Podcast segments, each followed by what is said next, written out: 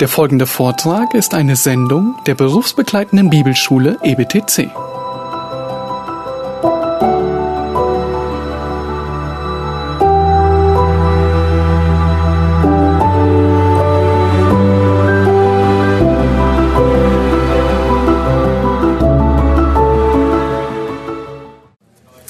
Ja, die äh, Bibel genügt, die Bibel ist vollständig und das heißt auch, dass die Bibel abgeschlossen ist. Nun, ich verwiese in der ersten Stunde auf jenes Verbot, das Gott gab bei der Gabe des ersten großen Teils der Bibel, der fünf Mosebücher. Und dann hat Gott noch einmal davor gewarnt, in Sprüche Kapitel 30 davor gewarnt, etwas zur Bibel hinzuzufügen. Sprüche 30, Verse 5 und 6. Alle Rede Gottes ist geläutert. Das heißt, wie Silber oder Gold ausgeschmolzen. Zerruf, Zaruf, Zerrufa, ausgeschmolzen. So wie der Schmelzer eben Silber oder Gold ausschmilzt. Alles, damit alles unrein an der Oberfläche kommt und das kann man dann entfernen. Alle Rede Gottes ist geläutert. Also steht nichts Überflüssiges in der Bibel. Ein Schild ist er denen, die bei ihm Zuflucht suchen. Ja, nur dem, der seinem Wort bedingungslos vertraut, wird Gott zum Schild. Und dann Vers 6, tu nichts zu seinen Worten hinzu.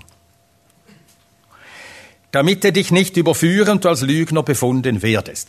Nun, das heißt noch nicht hier, dass der Kanon abgeschlossen war. Es kamen ja weitere Offenbarungen dazu, aber die kamen nur durch die von Gott erwählten Zeugen, Propheten. Und wir haben das gestern gelesen, wie die falschen Propheten, die sagten, sie seien vom Herrn gesandt, aber es nicht waren, wie sie Gottes Zorn auf sich zogen. Jeremia hatte besonders mit solchen zu tun. Aber diese Warnungen sollen das Volk Gottes lehren, sich ja nicht etwas anzumaßen, ein Wort des Herrn zu haben, wo man keines hat. Und dann hat Gott die Bibel mit dem letzten Buch der Bibel versiegelt. Und indem er das letzte Buch versiegelt hat, hat er die ganze Bibel versiegelt. Offenbarung 22, Verse 18 und 19. Und hier wird das doppelte Verbot oder Gebot von 5. Äh, Mose 4 wieder aufgenommen. Offenbarung 22, 18 und 19. Ich bezeuge jedem, der die Worte der Weissagung dieses Buches hört. Wenn jemand zu diesen Dingen hinzufügt, so wird Gott ihm die Plagen hinzufügen, die in diesem Buch geschrieben sind. Und wenn jemand von den Worten des Buches dieser Weissagung wegnimmt, so wird Gott sein Teil wegnehmen vom Baum des Lebens und aus der heiligen Stadt, wovon in diesem Buch geschrieben ist. Ja, die Bibel ist abgeschlossen. Die ganze Gemeinde, der ganze Bau der weltweiten Gemeinde Gottes, sie ruht auf dem einmal gelegten Fundament. Das Wort Gottes ist mit dem Dienst der Apostel abgeschlossen und vollendet und auf diesem Fundament auf dem Werk Christi und auf dem Wort Christi ruht die Gemeinde. Epheser 2, Vers, Verse 19 und 20. Epheser 2, Verse 19 und 20. Also seid ihr nun nicht mehr Fremdlinge und ohne Bürgerrecht, sondern ihr seid Mitbürger der Heiligen und Hausgenossen Gottes, aufgebaut auf der Grundlage der Apostel und Propheten, in dem Christus Jesus selbst Eckstein ist. Und die Grundlage, die ist gelegt und die bleibt und an der ändert sich nichts mehr. Aber auf dieser Grundlage wächst die Gemeinde, bis sie vollendet ist.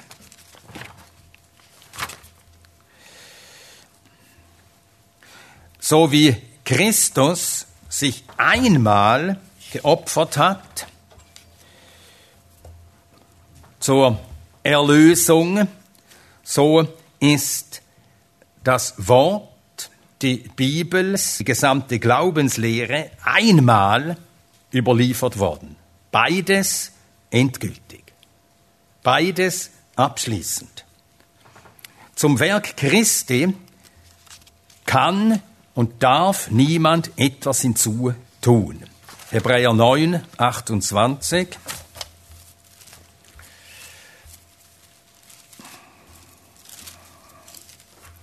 Hebräer 9, 28.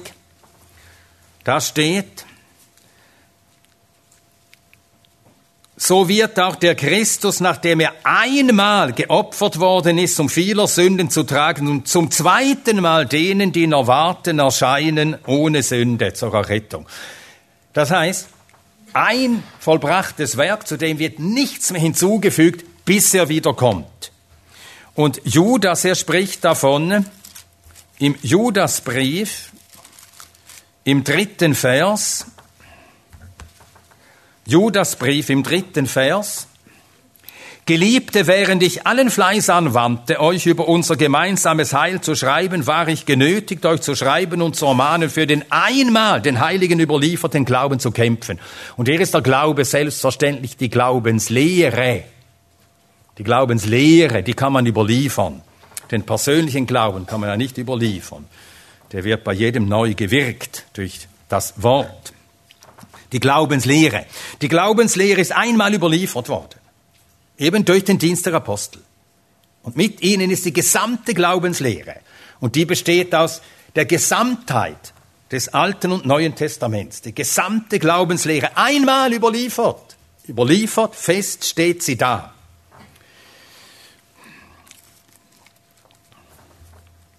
Die Bibel ist abgeschlossen. Nun, wäre die Bibel nicht abgeschlossen, dann wüssten wir nicht, ob nicht doch noch einer kommt.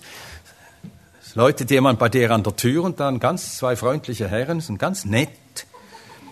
Und dann äh, sprechen, sehr einladend, und dann fragen sie, ob man interessiert sei, einen neuen Propheten kennenzulernen. Die äh, Mormonen glauben ja an einen weiteren Propheten und an weitere Offenbarungen, die nach der Bibel ge gegeben worden seien. Und so haben sie zur Bibel das Buch Mormon. Nein, es kommt nichts dazu. Es kommen keine neuen Offenbarungen dazu. Gott hat den Aposteln sein Heil vollumfänglich offenbart. Wir bekommen nach den Aposteln keine neuen Offenbarungen. Der Heilige Geist wirkt an uns und er erleuchtet uns, so dass wir das ein für alle Mal übergebene Wort Gottes verstehen können. Aber keine neuen Offenbarungen. Er erleuchtet uns, er erleuchtet unseren Verstand, so dass wir das verstehen können, was geschrieben steht. Zur Offenbarung 22, 18 und 19 zitiere ich den evangelischen Bibelausleger Ernst Wilhelm Hengstenberg. Und wenn einer so heißt, dann lebt er allenfalls noch um 1900 herum oder noch früher. Ernst Wilhelm Hengstenberg, 1802 bis 1869. Und er schreibt zu dieser Stelle Offenbarung 22, 18 und 19, der natürliche Mensch muss, wie in der Schrift überhaupt, so ganz besonders im Buch der Offenbarung, vieles nicht finden, was er will. Und ebenso vieles finden, was er nicht will.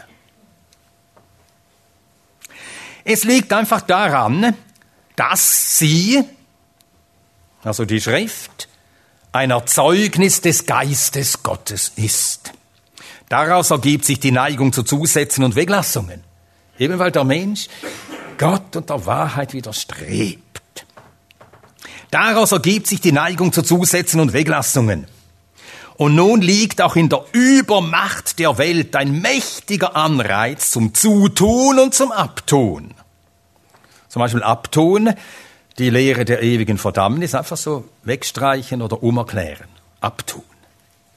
Mächtiger Reiz der Welt liegt darin. Auch Abtun, der Unterschied der Geschlechter, auch der Unterschied der Aufgaben in der Gemeinde. Mann, Frau. Nicht gleich. Abtun. Es liegt ein mächtiger Anreiz zum Zutun, in der Übermacht der Welt ein mächtiger Anreiz zum Zutun und Abtun. Man bietet alles auf, um dem Wort Gottes die Spitze abzubrechen, um mit der Welt ein Abkommen zu treffen.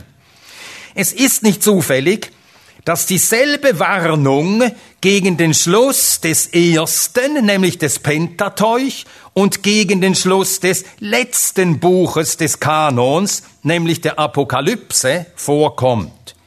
Der Verfasser erkannte klar, dass er die Aufgabe hatte, den Kanon mit seinem Buch abzuschließen. Die aus dem ersten Buch des Kanons hier wiederholte Warnung aber gilt der Sache nach auch für alles, was zwischen beiden Büchern liegt. Ja, das ist deutlich. Dann kommen wir zum sechsten. Sechstens, die Bibel ist irrtumslos. Das gibt mir Gelegenheit, eine sehr äh, klare, knapp und prägnant, aber hinlänglich im Umfang argumentierende Schrift, eine kleine Schrift zu empfehlen, die Chicago-Erklärung zur Irrtumslosigkeit der Bibel. Die entstand in den 70er Jahren, wenn ich richtig informiert bin. Da haben verschiedene konservative Theologen, die meisten aus Nordamerika, auch aus Europa, einige aus der Schweiz war dabei der Rektor der von ihm gegründeten FETA, wie sie damals hieß, Freie Evangelische Theologische Akademie, Samuel Külling war dort dabei, hat auch mit unterschrieben. Und das ist ein so klares Bekenntnis zur Irrtumslosigkeit und damit zur Autorität der Schrift und enthält eben, wie Bekenntnisse es tun, enthält Aussagen zu dem, was man bekennt und Aussagen dazu, was man verwirft. Man muss sich eben klar positionieren.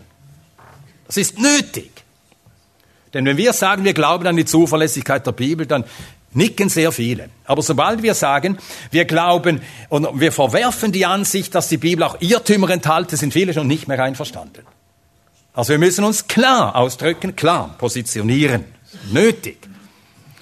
In dieser Zeit der Verwischung aller Grenzen und der allgemeinen Verwirrung und Unsicherheit, auch in der christlichen Kirche. Also zur Irrtumslosigkeit der Bibel steht in der Chicago-Erklärung im Artikel 6. Äh, man findet die, im, man kann sie auch herunterladen. Wenn ihr sucht im Internet Chicago-Erklärung, dann stoßt ihr auf diese. Könnt Sie der Bibelbund bietet äh, ähm, die Chicago-Erklärung an, hat sie auch äh, übersetzen lassen auf Deutsch, also sie ist auch deutsch erhältlich und ich zitiere aus der deutschen Ausgabe. Und wer sie englisch will, sie heißt Chicago Declaration of the Inerrancy of Scripture. Inerrancy. Inerrantia heißt er auf Lateinisch. Also frei von Irrtum. Wir bekennen, dass die Schrift als Ganze und in allen ihren Teilen, die Schrift als Ganze und in allen ihren Teilen, also das ist sehr sorgfältig formuliert, kommt auf jedes Wort an. Wir bekennen, dass die Schrift als Ganze und in allen ihren Teilen bis in die einzelnen Wörter, also wir vertreten die Verbalinspiration. Bis in die einzelnen Wörter der Originalhandschriften von Gott inspiriert wurde. Wir verwerfen die Ansicht, dass die Inspiration der Schrift mit Recht auf ihr Ganzes, nicht aber auf ihre Teile oder auf einige ihrer Teile, nicht aber auf ihr Ganzes bezogen werden könnte. Also wir merken, man hat das so sorgfältig formuliert, dass man entweder das annimmt oder nicht. Die Bibel ist irrtumslos. Als ganze Schrift, auch in allen einzelnen Abschnitten, bis in die Wortwahl hinein. Irrtumslos. Nun, die Bibel ist Gottes Wort. Und so wie Gott nicht irren kann und wie Gott nicht lügen kann, kann sein Wort nicht irren. Zu sagen, Gottes Wort hat Irrtümer, das ist wiederum eine Kontradiktion in, adjecto. Es geht nicht. Man kann nicht sagen, Gott ist Gott und hat Irrtum. Geht nicht. Das ist wie, es gibt nicht warmen Schnee. Ja. Ich weiß nicht, ob man diese Redensart in Deutschland kennt. In der Schweiz sagen wir, jetzt gibt's den schwarzen Schnee. Wenn man, wenn äh, äh, man etwas sagen will, das, das, das gibt's nicht. Das, nein, nein, unmöglich. Schwarzer Schnee, ja. Wenn wir sagen Gottes Wort, dann müssen wir sagen irrtumslos. Sonst müssen wir aufhören, Gottes Wort zu sagen. Die Bibel ist, Gottes Wort ist irrtumslos. Und nur wenn sie irrtumslos ist und weil sie irrtumslos ist, kann sie die Autorität besitzen, von der wir reden. Und wir können auch an sola scriptura nur festhalten, wenn wir auch das festhalten. Die Schrift hat keine Irrtümer. Warum das? Was wäre, wenn die Schrift Irrtümer enthielte? Dann hätten wir eine außerhalb der Schrift stehenden, eine außerhalb der Schrift stehende Autorität nötig, die uns erklärt, was richtig und was falsch ist, um die Irrtümer zu erkennen und zu korrigieren. Also die Schrift wäre dann nicht genugsam, wenn die Schrift Fehler enthielte. Also wir merken, es geht nicht. Man kann nicht sagen sola scriptura, aber die Bibel hat auch da und dort einige Fehler. Ja. Nun, die Autorität, die man dann meistens heranzieht, ist äh, unser Verstand. Dann ist unser Verstand die Autorität, die die Bibel dann beurteilt. Und dann haben wir das ganze Prinzip, die Schrift allein, preisgegeben. Dann müssen wir sagen, die Schrift und ich. Ja, ja, wir zusammen, Schrift und ich. Wir sind's.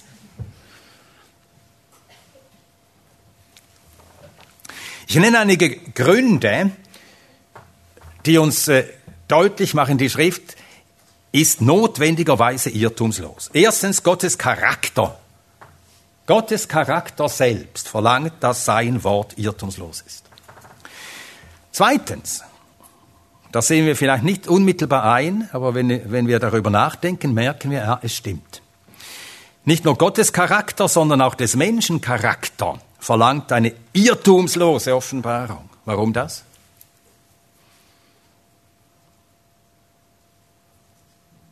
Warum haben wir, weil wir als Menschen eben Menschen sind, eine irrtumslose Offenbarung nötig? Ja. Bitte? Genau. Wir sind angewiesen auf Offenbarung. In uns ist kein Licht. Wir sind darauf angewiesen, dass uns das Licht von außen zukommt, weil wir in der Nacht der Sünde sitzen. Und so unsere, unser sündiges, gefallenes Wesen erfordert eine Offenbarung, die absolut zuverlässig ist. In allen Aussagen. Wenn wir gewiss aus dem Irrtum und aus der Macht der Sünde befreit werden wollen und den Weg des Lebens zur ewigen Herrlichkeit mit Gewissheit gehen wollen, dann haben wir eine, ein Licht nötig, das in keiner Weise und nirgends trügt. Also auch der Charakter des Menschen verlangt eine irrtumslose und unfehlbare Offenbarung. Dann drittens das Selbstzeugnis der Schrift bezeugt und fordert darum Irrtumslosigkeit.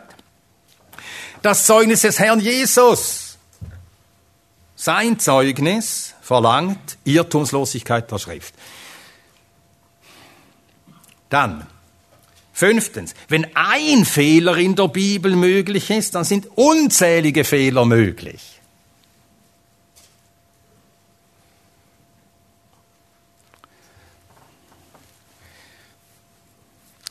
Sechstens, nur eine irrtumslose Bibel kann verbindliche und alleinige Autorität in allen Fragen des Glaubens, des Heils und des christlichen Wandels geben. Das kann nur eine irrtumslose Bibel sein, diese verbindliche Autorität für all diese Fragen. Und dann siebtens, der historische Glaube der christlichen Kirche bestätigt die Irrtumslosigkeit der Bibel. Das ist wirklich der Glaube gewesen der christlichen Kirche in der frühen Kirche, das heißt in der Antike bis zum Untergang des Römischen Reiches, in der mittelalterlichen Kirche, bei allen Irrtümern, die da sich ausbreiteten, aber in dieser Frage hat die Kirche nie gewankt und geschwankt. In der Überzeugung, dass die Bibel Gottes Wort ist und wie Gott selbst ohne Irrtum und Fehler. In der Reformation auch die, äh, die reformatorischen Kirchen, die dann gegründet wurden im 16. Jahrhundert und danach, hat die Irrtumslosigkeit der Bibel immer vertreten.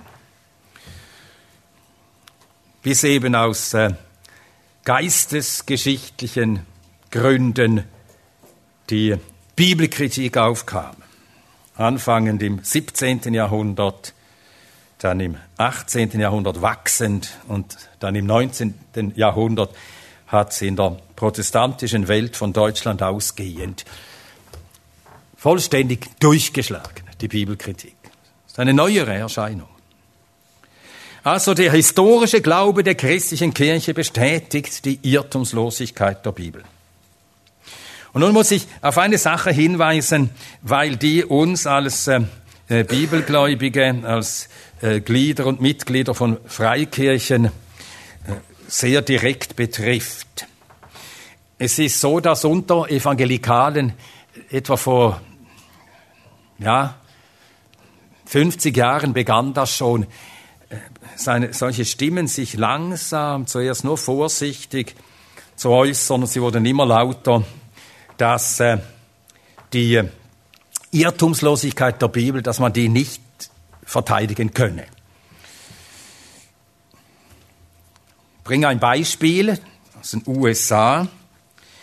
Dort hat das angefangen und dann hat das, äh, ist die ganze Sache auch auf Europa übergeschwappt. Das Fuller Seminary, ein konservatives Seminar, das gegründet wurde mit der Absicht der Bibelkritik, ein äh, konservative äh, theologische Lehre entgegenzuhalten. Und dieses Fuller Seminary hat 1971 sich von der Überzeugung der Irrtumslosigkeit der Bibel verabschiedet. 1971, also schon Greg Ellis. Äh, es gibt von äh, einem gewissen Greg Allison äh, einen sehr nützlichen Band, wen das interessiert, historische Theologie, wie, wie ist der Titel auf Englisch genau? Ich muss das hier der Bibliografie nachschlagen. Greg Allison, Historical Theology, also historische Theologie, An Introduction to Christian Doctrine. 2011 erschienen. Und er äh, berichtet genau über dieses Geschehen. Das ist historische Theologie. Es ist eben historische Theologie. Da fragt man, wie hat die Kirche diese Lehre jeweils verstanden? Und in der Frage der Bibliologie, der Lehre über die Bibel, sieht man das, oder, dass bis ins 17. Jahrhundert hat die christliche Kirche immer an der Irrtumslosigkeit der Schrift festgehalten. Und dann kam ein langsamer Wandel und dann waren es nur noch die Bibelgläubigen, die konservativen äh, Gemeinden, die Freikirchen, die hielten noch daran fest. Und dann, das ist auch historische Theologie, aber ab den 70er Jahren des 20. Jahrhunderts begann sich auch das in der freikirchlichen Christenheit aufzuweichen. Davon berichtet eben Craig Allison. Ich lese vor aus seinem Buch. Man richtete eine Unterscheidung auf zwischen der Irrtumslosigkeit der Bibel und der Unfehlbarkeit der Bibel. Da denkt man schon, was soll denn das? Die Irrtumslosigkeit war der Fachbegriff, den man beibehielt, um die historische Position der Kirche bezüglich der vollumfänglichen Wahrheit der Bibel zu bezeichnen. Ein gewisser Stephen T. Davis definierte Unfehlbarkeit, also im Gegensatz zur Irrtumslosigkeit. Er definierte Unfehlbarkeit wie folgt. Die Bibel ist unfehlbar, wenn und nur wenn sie keine falschen oder irreführenden Aussagen macht über irgendeinen Gegenstand des Glaubens und der Glaubenspraxis. Da ist sie unfehlbar. Nur in Dingen des Glaubens und der Glaubenspraxis. Das heißt, die Bibel enthält keine Fehler in den Bereichen der christlichen Lehre, den Dingen, die das Heil und das Leben der Heiligung berühren. Aber das lässt die Möglichkeit offen, dass die Bibel Irrtümer enthält, wo sie von historischen, geografischen, genealogischen, kosmologischen Dingen etc. spricht. Und jetzt wieder Davis, dieser T. Davis, Stephen T. Davis. Die Bibel ist unfehlbar, Sinne meiner Definition, aber sie ist nicht irrtumslos. Also früher sagt man dem Spiegel Fechtereien, und das sind es auch. Kennt ihr den Ausdruck Spiegelfechtereien? Nicht? Ja. Können auch sagen Sophismen. Aber Deutsch ist doch schöner. Also die Bibel ist unfehlbar im Sinne meiner Definition, aber sie ist nicht irrtumslos. Das heißt, es finden sich historische und wissenschaftliche Irrtümer in der Bibel. Aber ich habe keine Irrtümer gefunden in den Dingen der Glaubenslehre oder Glaubenspraxis. Das vielleicht auffälligste Beispiel einer Ausbildungsstätte, die von der Überzeugung der Irrtumslosigkeit zum Bekenntnis zur Unfehlbarkeit der Bibel geschwenkt ist, ist das Fuller Theological Seminary. Ihr, ihr ursprüngliches Glaubensbekenntnis geschrieben, einige Jahre nach 1947, nach dem Jahr der Gründung, enthielt folgenden Artikel zur Bibelhaltung. Die Bücher, welche den Kanon des Alten und des Neuen Testaments bilden, sind so, wie sie im Original gegeben wurden, im vollen Umfang inspiriert und frei von jeglichem Irrtum im Ganzen und in allen ihren Teilen. Diese Bücher bilden das geschriebene Wort Gottes, den einzigen unfehlbaren Maßstab des Glaubens und der Praxis. Man merkt, damals äh, hat man diese Wörter, äh, Begriffe austauschbar verwendet. Irrtumslos und unfehlbar ist ja eigentlich das Gleiche. Aber jetzt sagt man eben durch äh, äh, diesen semantischen Kniff, sagt man nicht irrtumslos, aber unfehlbar. Das ist ein, ein Täuschen mit Worten und nichts anderes. Also das war die ursprüngliche äh, Glaubenshaltung vom Fuller Seminary. Irrtumslos im Ganzen, irrtumslos in all ihren Teilen. Und dann mit den Jahren, als der Lehrkörper die Lehre der biblischen Irrtumslosigkeit nicht mehr vertrat, wurde eine Revision des ursprünglichen Bekenntnisses notwendig. 1971 stimmte der Ausschuss der, Stu der Schule einstimmig dafür, das Bekenntnis umzuschreiben. In ihm fehlt der Passus im vollen Umfang inspiriert und frei von jeglichem Irrtum im Ganzen und in allen ihren Teilen. Es lautet nun, die Bibel ist ein wesentlicher Teil und ein vertrauenswürdiges Zeugnis der göttlichen Selbstoffenbarung. Alle Bücher des Alten und des Neuen Testaments durch göttliche Inspiration gegeben, sind das geschriebene Wort Gottes, der einzige unfehlbare Maßstab des Glaubens und der Praxis. Also wir merken, man sagt nur für Glauben und Praxis, sonst nicht mehr. Ja, das ist, äh, das ist verhängnisvoll. Wenn das einmal ansetzt, dann ist der Dammbruch geschehen. Und dann wird man abfallen, und das Fuller Seminar ist ja dann auch abgefallen, wirklich in Charismatik. Also die haben da Lehrer gehabt, äh, John Wimber hat dort gelehrt und äh, wie hieß er zum Vornamen Wagner. Und das hat immer Folgen. Und so äh, ist es wichtig, dass wir uns das, äh, dass wir das bis auf den Grund uns selbst gedanklich erarbeiten und daran festhalten. Wenn Gott irrtumslos ist, dann muss sein Wort irrtumslos sein. Enthält es Irrtümer, dann kann es nicht Gottes Wort sein. Dann ist es eine Mischung von Gottes Wort und Menschenwort. Und dann sind wir dort, wo wir Feld 1 zurückgeworfen, dann sind wir dort, wo wir wieder selber wissen müssen, was Wahrheit und nicht Wahrheit ist, auf uns angewiesen, den Weg zu finden.